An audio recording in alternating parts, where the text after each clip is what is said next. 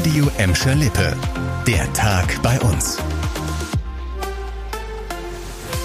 Mit Dirk Hübner, hallo zusammen. In Gelsenkirchen wird Talentförderung von Kindern und Jugendlichen groß geschrieben.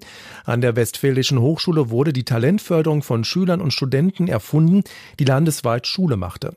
Deshalb ist Gelsenkirchen ja auch Sitz des Talentzentrums NRW. Aber auch bei den ganz Kleinen gilt es darum, Stärken zu fördern.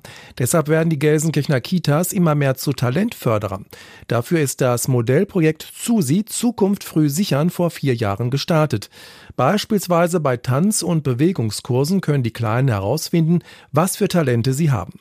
Heute haben die Macher eine positive Bilanz gezogen und das Programm geht weiter mit einer extra entwickelten App, auf die alle Gelsenkirchener Kitas und die Eltern zugreifen können.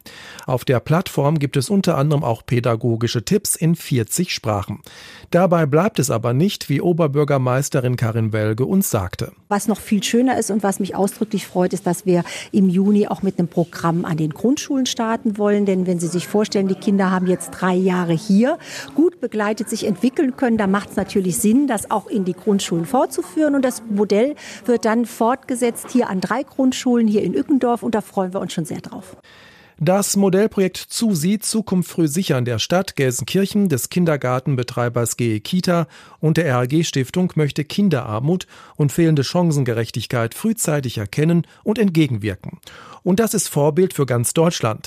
Die Gelsenkirchener Kita Talentzwerge hatte vergangene Woche dafür den zweiten Platz beim Deutschen Kita-Preis gemacht und dabei 10.000 Euro gewonnen. Schwimmer haben es aktuell bei uns nicht leicht. Nach dem Abriss des Zentralbads fehlen in Gelsenkirchen dringend benötigte Schwimmmöglichkeiten. Nicht viel besser sieht es im Bottrop aus. Da ist das Hallenbad im Sportpark schon seit Monaten dicht und wird es wohl auch noch länger bleiben. Denn jetzt gab es keine gute Nachricht für die Bottropper Schwimmer. Vor Dezember könnt ihr dort wohl keine Bahnen ziehen. Solange wird sich wohl die Sanierung des Schwimmbeckens hinziehen. Das wurde im Sport- und Bäderausschuss bekannt.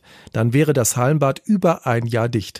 Der Leiter des Bäderbetriebs hat uns gesagt, dass das Abtragen der kaputten Fliesenschicht länger gedauert hat.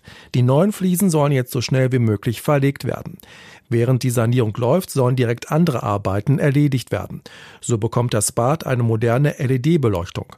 Damit Schwimmer alternative Schwimmmöglichkeiten bekommen, haben die Bäder in Kirchhellen und Wellheim teilweise länger geöffnet.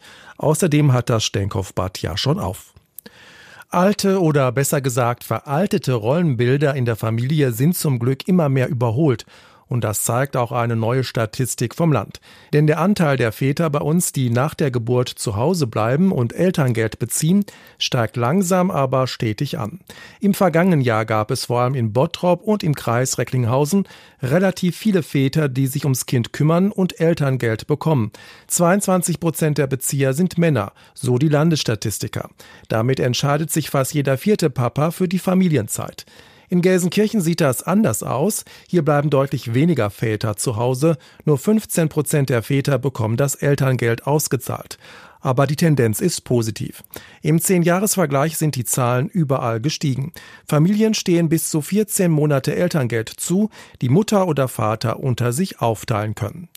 Das war der Tag bei uns im Radio und als Podcast. Aktuelle Nachrichten aus Gladbeck, Bottrop und Gelsenkirchen findet ihr jederzeit auf radioemschalippe.de und in unserer App.